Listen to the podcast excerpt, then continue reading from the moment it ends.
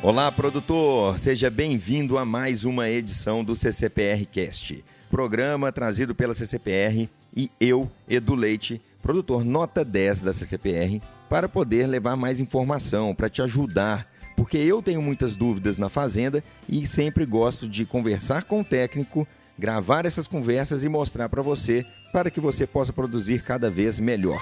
Nós faremos agora cinco edições de podcasts especiais para a gente poder falar sobre a produção de volumoso. Isso, o planejamento da fazenda. A gente sabe que já chegou a hora de pensar nisso, para não dizer que já até passou da hora se você ainda não está pensando, e eu queria contextualizar um pouco o porquê nós vamos fazer esses programas. O maior problema hoje na fazenda é a disponibilidade de volumoso.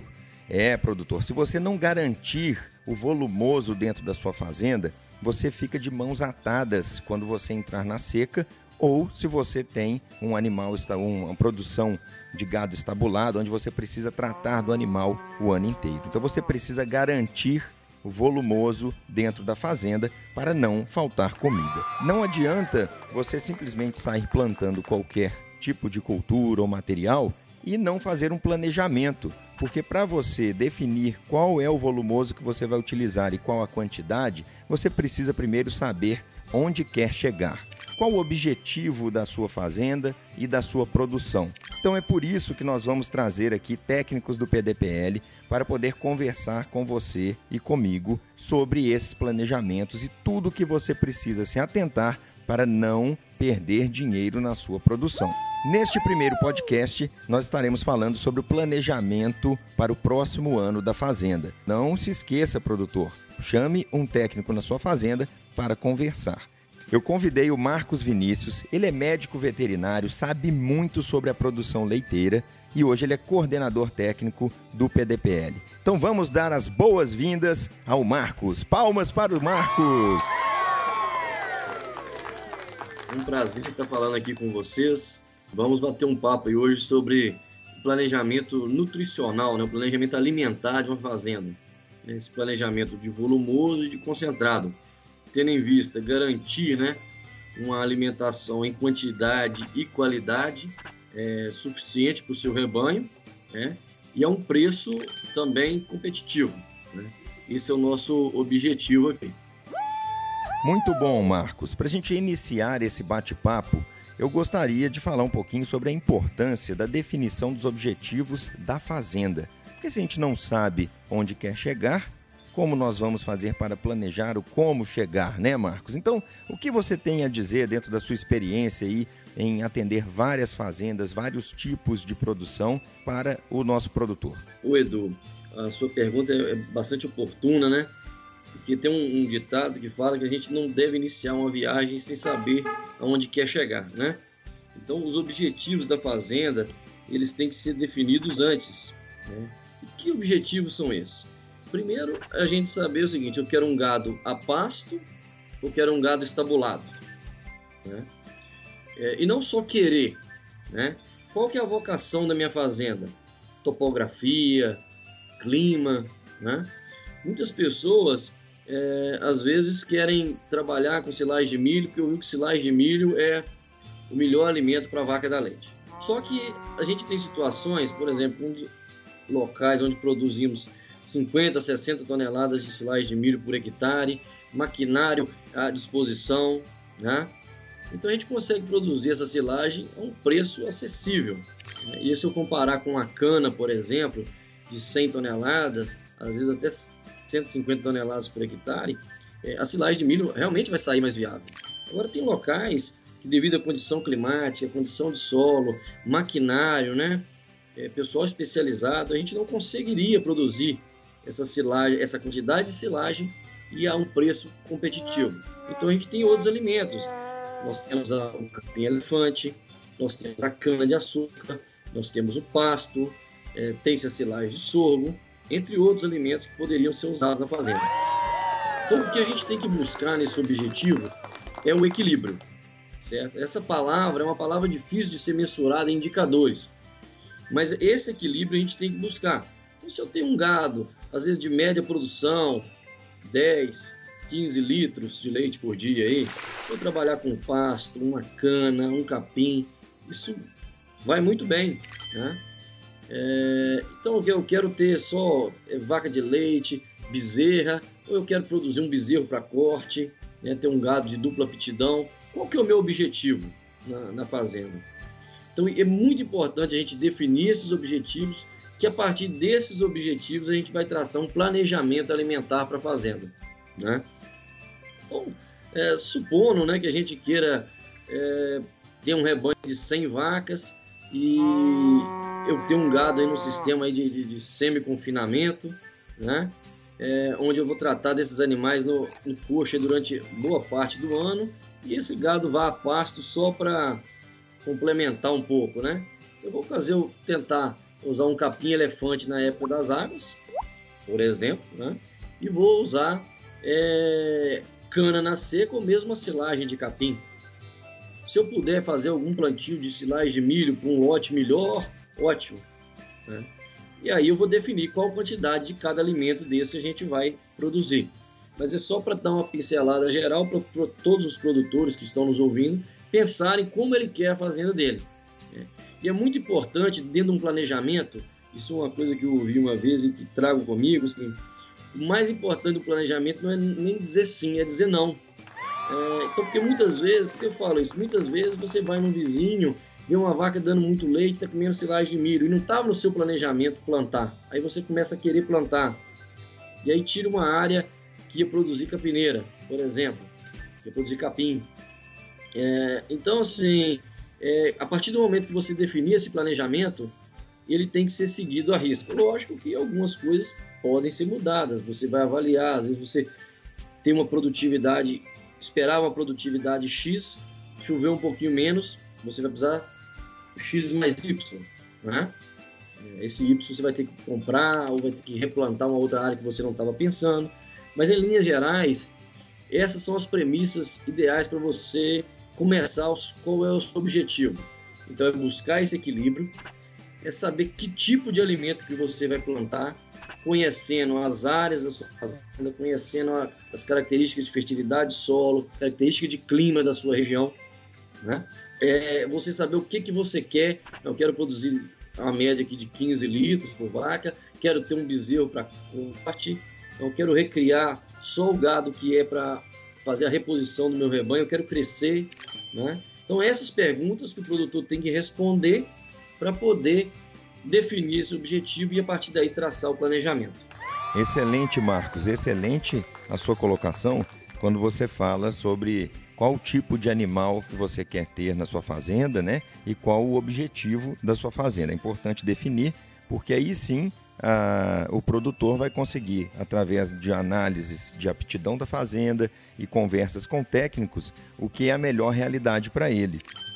E quando você fala em um produtor que vê a produção do vizinho e começa a querer é, adaptar a fazenda dele para que fique praticamente igual do vizinho, porque teoricamente ele acredita que o vizinho está prosperando mais, é importante a gente é, sempre entender quais são essas trocas que serão feitas na fazenda. Quando eu digo essas trocas, é, por exemplo, na minha fazenda, se eu tenho uma área que hoje é para pasto, se eu resolver plantar um milho, geralmente aquela área vai ficar um pouco imobilizada durante o ano e eu vou perder, vou perder pastagem para alguns animais. Então, como a, a, o produtor vai conseguir planejar em relação ao número de animais que ele tem hoje, e aí os, anima os animais vão começar a parir e ter os filhos, eu vou recriar ou não, né? Quantos animais daqui a um, dois anos eu tenho dentro da minha fazenda, para depois de um, um, tempo que ele estiver trabalhando, a fazenda dele talvez não come, começar a ficar pequena. E toda aquela ideia que ele tinha de criar X bezerros por ano às vezes foi por água abaixo porque ele começa a ficar sem área pelas escolhas que ele fez anteriormente. É, não sei se ficou muito bem claro, Marcos, mas você conseguiu entender aí qual seria a minha ideia é, nessa discussão do planejamento do rebanho? O Edu, consegui sim. A sua, a sua colocação é sobre um tema importantíssimo que chamamos de evolução do rebanho, né, dentro da propriedade.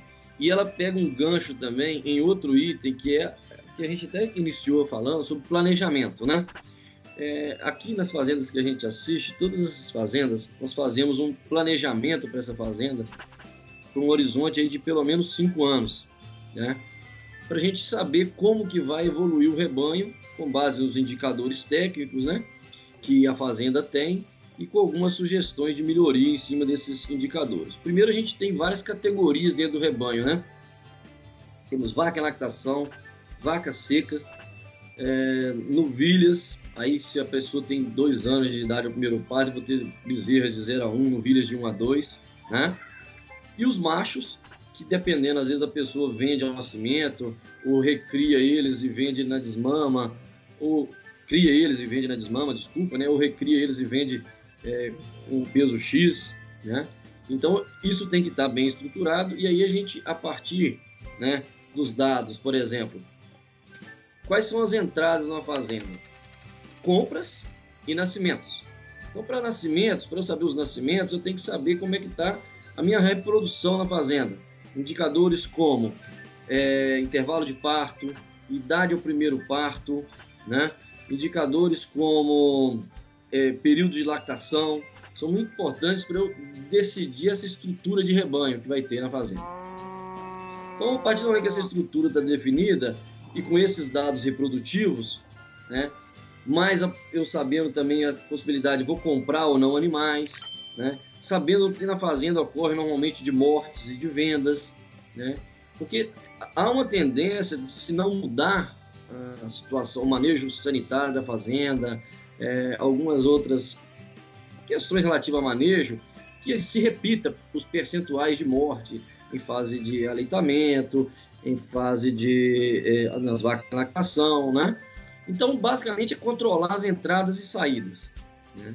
E aí eu vou projetar isso, pode ser mês a mês, né? ou anual, e fazer essa projeção do rebanho. Ou seja, meu rebanho hoje, vamos supor que eu tenha 100 cabeças.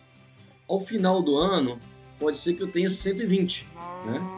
Então toda aquela área que eu tinha plantado em 2018 para 2019, né? Ou 2019 aí, para correr esse ano de 2020, toda essa área que eu tinha plantado e que a comida deu para o meu rebanho, pode ser que não dê mais para o ano seguinte, né? 2020, 2021. Então por isso eu tenho que fazer essa evolução do rebanho. E, e é, um, é um tema que parece complexo, mas ele é simples, né? é, a gente precisa muitas vezes, o produtor precisa muitas vezes de ter um, um técnico para ajudar ele nisso e ele vai contar às vezes com auxílio de alguma planilha de Excel ou mesmo um programa para facilitar esses cálculos, né?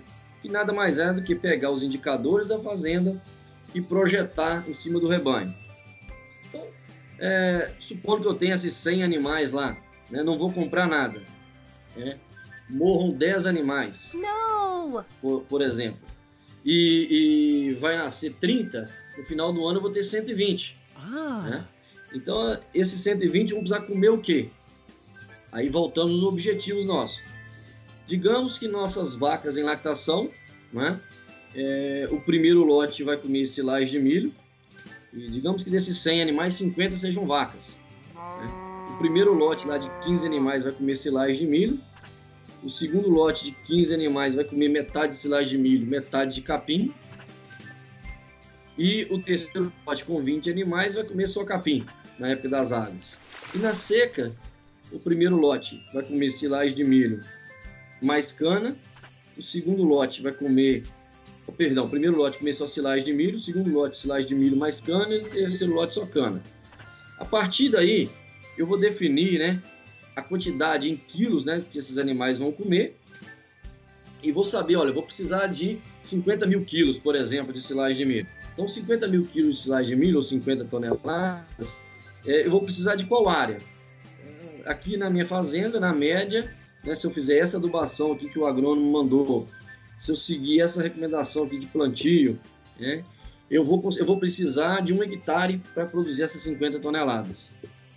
Bacana um hectare, opa, peraí, eu não posso esquecer que tem perdas no processo. Ah. Né? Perdas no processo de colheita, perdas no processo de ensilagem. Então, às vezes, por segurança, é, é bom, às vezes, eu colocar aí 10, 15% a mais. Né? de, de produção. Então, às vezes, eu vou precisar de 1,15, 1,2 hectare. E definir essa área dentro da fazenda vai conforme a cultura também. Por exemplo, silagem de milho. É interessante, às vezes, usar uma área plana, né? Que é mais fácil para o maquinário tudo. É, já a área de cana, às vezes, vai bem numa área de meia encosta. Uma capineira, se estiver próximo ao curral, num local é, onde ali eu consiga levar o, o, o esterco, né, o adubo orgânico com uma certa facilidade, é, porque a capineira responde muito bem a adubação, só adubação orgânica, né, o esterco. Então isso, isso vai me facilitar. Né?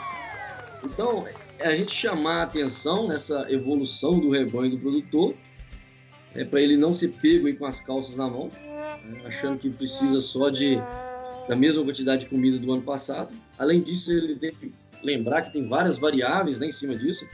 Um ano que choveu bem, às vezes o pasto dele brota mais, né? a capineira dele vai render mais, nossas produtividades alteram. Então é muito importante ele também fazer uma, uma avaliação de produtividade da cana e da capineira, da área de milho, né? mesmo com o planejamento pronto, para ver o que se o que ele planejou está sendo executado. Né? Isso é muito importante. Tá?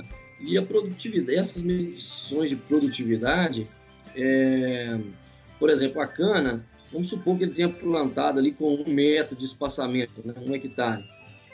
Ele pesou lá um metro de cana, né, dentro das linhas dele lá, e dentro desse um metro de cana tinha 10 quilos de cana, por exemplo.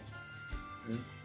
Então, em um hectare, ele teria lá 10 mil metros quadrados dividido por um metro de espaçamento, ele teria 10 mil metros de cana. Ou seja, 10 mil metros vezes 10, ele estaria produzindo 100 mil quilos, 100 toneladas. Se isso que está dentro do, do planejamento dele, ótimo, bom demais. Se não, o que, que ele pode fazer? Ainda dá tempo de adubar? Não dá tempo? Eu vou investir um pouquinho mais na minha capineira. Então são esses detalhes todos que, que eu acho que respondem a sua pergunta, Edu. Se ficou alguma coisa faltando, você me fala, por favor. Ou se ficou confuso. Não, confuso de forma alguma, Marcos. Muitas dúvidas sendo é, sanadas aqui.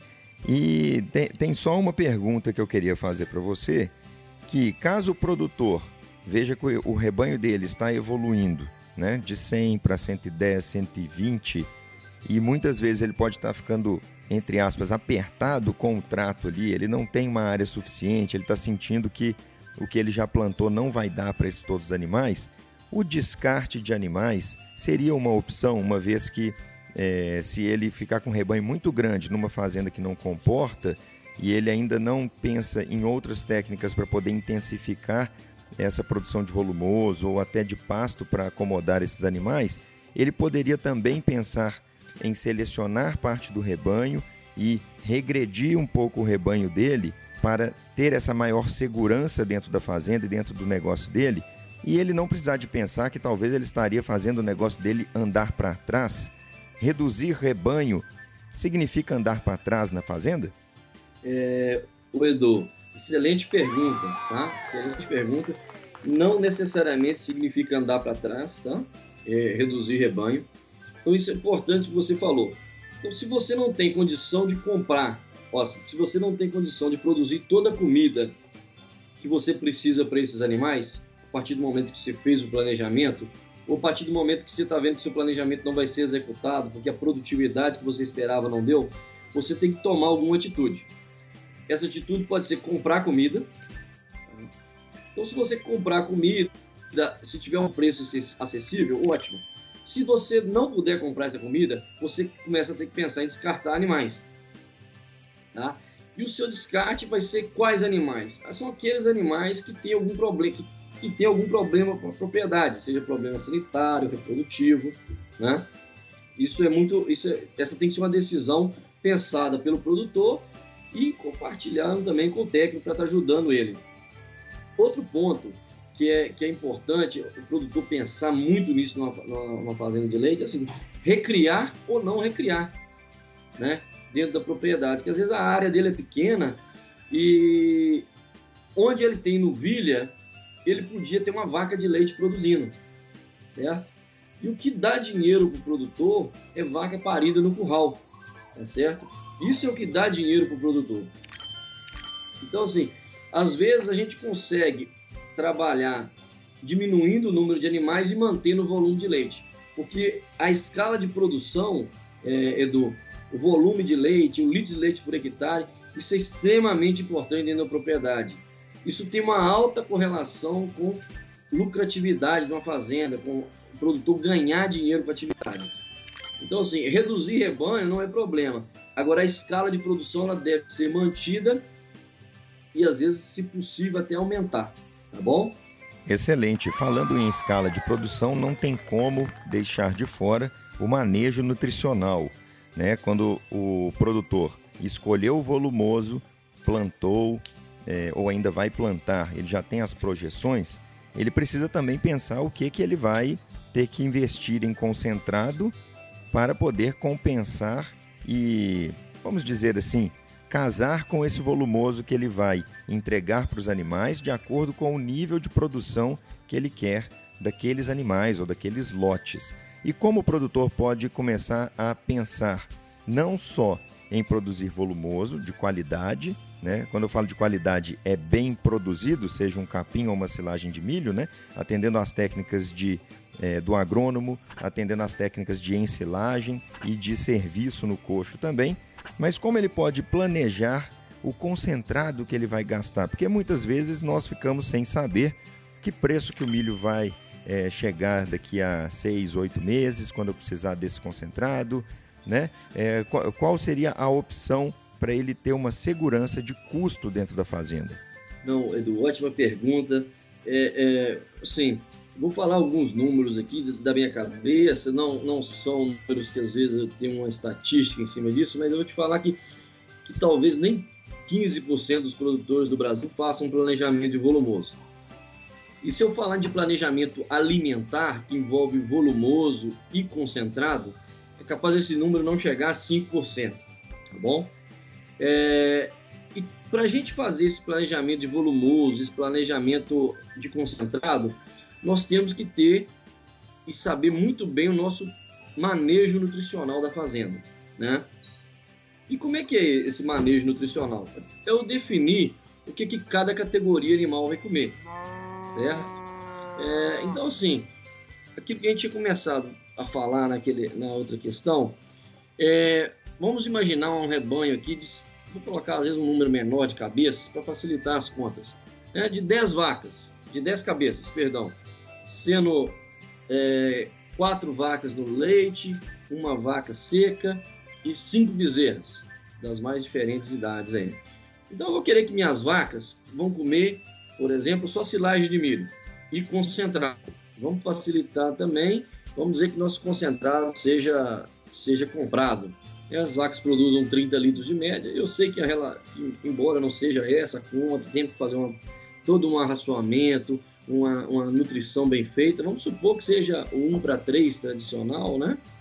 E 10 quilos de concentrado que essa vaca vai comer. Então eu tenho aí 10 quilos de concentrado vezes 4 vacas, né? 40 quilos, ou seja, um saco por dia, vezes os 365 dias do ano, né? E vou saber que eu vou ter que comprar 365 sacos de concentrado aí ao, ao longo do ano. É, então, assim, eu posso, se não for ferir meu fluxo de caixa, né? Eu posso às vezes buscar a melhor época do ano e comprar isso, tá? Fazer uma compra estratégica. Eu posso pensar, por exemplo, é, se eu usar caroço de algodão e considerando aquela regra clássica aí de talvez tirar um quilo de, de ração e colocar um quilo de caroço, é, eu vou tirar lá, sei lá, 100 sacos de, de, de ração e vou comprar o equivalente em peso de caroço de algodão. Né? Então eu já vou pensar como que eu vou armazenar isso né, dentro da fazenda, porque às vezes eu compro essa quantidade e isso começa a ter rato, começa a ter perdas e eu tenho que contabilizar isso. Né? É, as minhas bezerras, né? É, no aleitamento, vão beber X litros de leite, e vão comer né, ao longo dos 60, 90 dias, ficar lá em média 500 gramas de concentrado por dia. Né? As minhas bezerras, novilhas, né, elas vão comer capim nas águas, cana na seca e 2 kg de concentrado por dia. Então, eu estou descrevendo o manejo nutricional da fazenda e a partir desse manejo, eu estou desenhando o que, que eu vou precisar comprar. Né? E aí, eu vou avaliar o seguinte: eu tenho dinheiro para comprar isso tudo? Isso tem um impacto grande no meu fluxo de caixa. Se não, 90% das fazendas não vão ter condição de fazer isso. Né? Então, o que, que eu posso fazer? Eu posso estar tá buscando, né, historicamente, aí, ao longo do, dos, dos preços históricos que a gente tem de milho, de soja, né? Quando que são as melhores épocas para comprar? Quais estratégias que eu tenho para é, armazenar isso aí? Então, por exemplo, o milho, né? A gente sabe que, via de regra, entre maio e setembro, de maio a setembro, são os melhores meses para estar comprando, né? É, o milho. Quem fez isso aí ao longo dos últimos 10 anos, acho que talvez errou só em 2016 e, e, e esse ano aqui que está muito atípico também, né? Mas aí o que, que eu posso fazer? Eu posso fazer uma silagem de grão úmido, né? armazenar isso aí, lá na minha fazenda.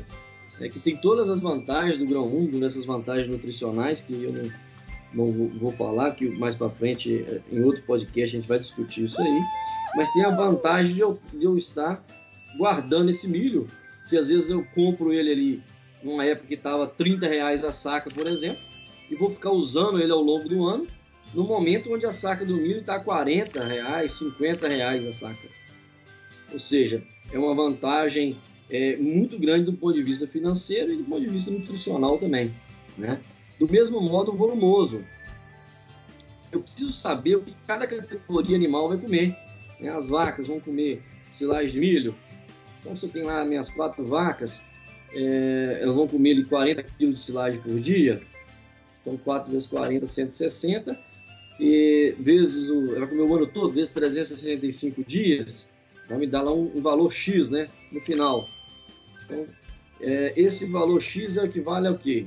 A um hectare de, de, de milho plantado. Então, eu vou plantar um hectare. Né? A cana que eu vou precisar, eu preciso de quantos quilos de cana? Vamos supor que eu preciso lá de 100 mil quilos de cana e que a produtividade de cana na minha fazenda seja de 100 toneladas por hectare.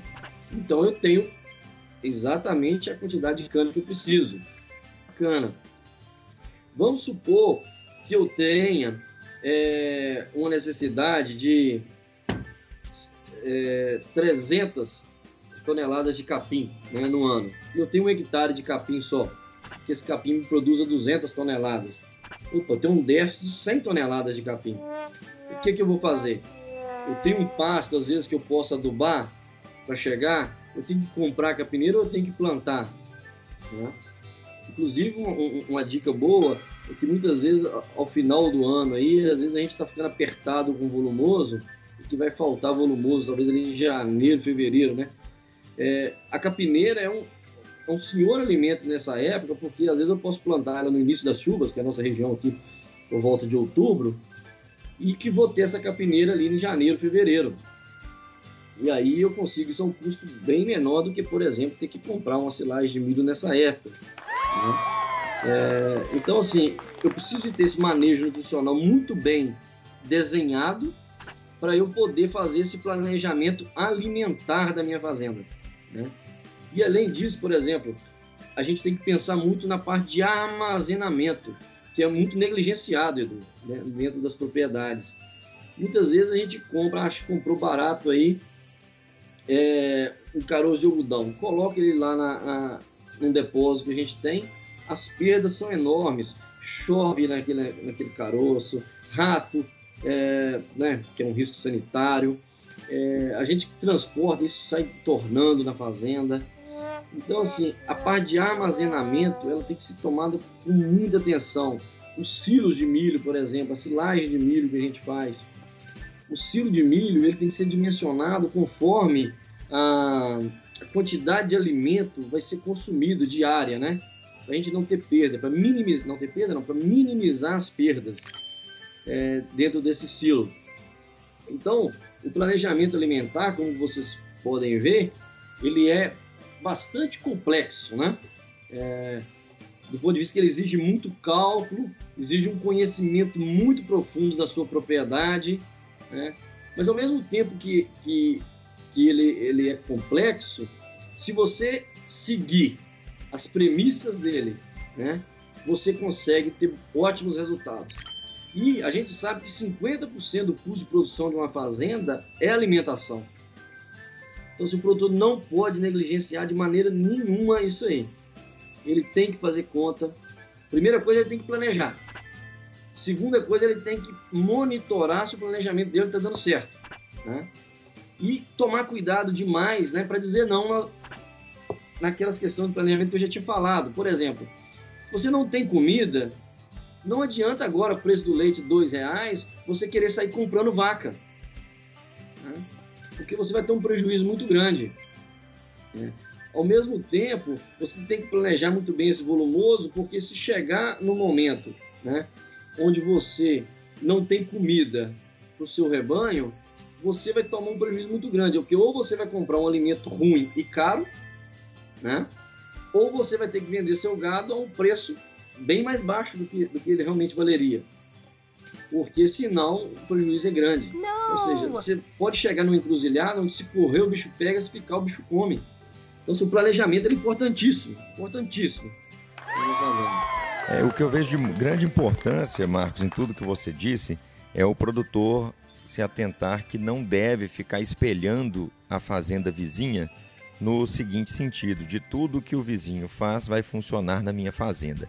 Nós devemos espelhar sim em bons produtores, em fazendas que funcionam bem, fazendas que têm eficiência, às vezes até com métodos simples, mas que atinjam eficiência, mas sempre analisando a realidade da nossa propriedade e sempre conversando com o técnico, porque para o produtor fazer todos esses dimensionamentos que parecem ser muito difíceis de, de serem levantados, se ele tentar fazer isso sozinho, realmente vai ser muito difícil, a não ser que ele já tenha um conhecimento muito grande na atividade. Mas é importante ele se abrir para receber um técnico na fazenda e realmente questionar as próprias decisões do técnico, né, ou as próprias sugestões do técnico, sempre questionar, porque às vezes a propriedade tem um potencial mas a capacidade dele de manejo não vai proporcionar aquele resultado que o técnico espera. Então ele precisa ser muito transparente e conversar sobre o que ele realmente acha que funcionaria na fazenda dele e o que não funcionaria,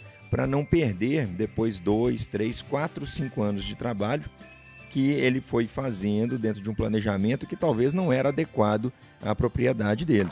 Até contando uma história, esse final de semana eu tive numa propriedade lá lá em casa, né, na minha propriedade, fica no município de, de Marliéria, e graças a Deus, assim, a quantidade de comida que a gente produziu lá esse ano é, foi mais do que suficiente, né? Agora, produzir mais do que suficiente também, às vezes, causa alguns, alguns problemas para a gente. Por exemplo, minha capineira, ela estava muito passada lá. E tinha um outro colega lá, o produtor, é, numa situação contrária, né? Onde estava faltando comida para ele. Então, cedia a, parte da capineira lá para ele, lá para ele tirar, né?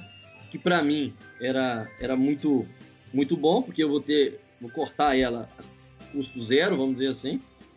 É, e ela vai rebrotar, né? Para estar tá na hora certa lá servindo o rebanho. E vou estar tá podendo ajudar também né, esse produtor lá. Só que a, a qualidade né, do, do alimento está baixa. Então o prejuízo para esse, esse amigo produtor é muito grande. Né? E ele está minimizando só a perda pegando essa capineira lá em casa. Né? Então o planejamento ele é muito bom, é, tem que ter uma margenzinha de sobra, porque a gente não, a gente às vezes planeja 180, 210 dias de seca, né? Mas às vezes isso prolonga, às vezes isso é menor.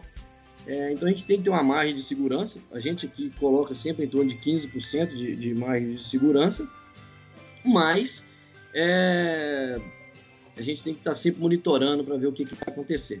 Tá, Edu? Muito bom.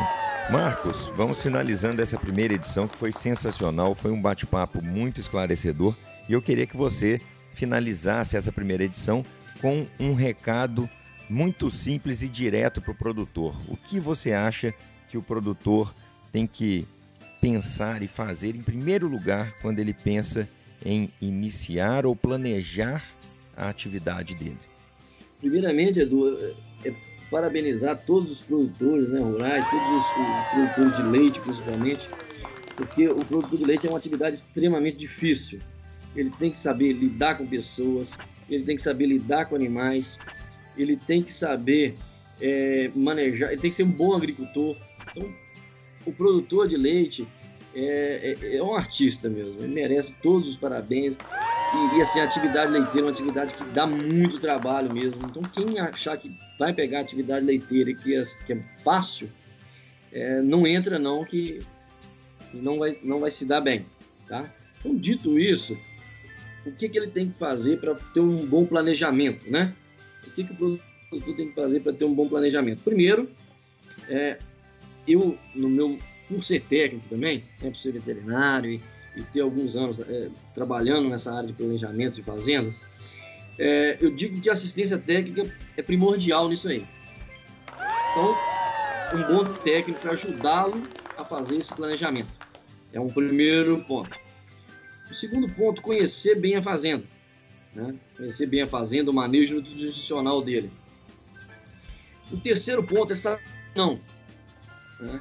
Saber dizer não a essas oportunidades que vão aparecer e que muitas vezes elas vão, ao invés de ajudar, vão atrapalhar. Né? O terceiro ponto é seguir esse planejamento.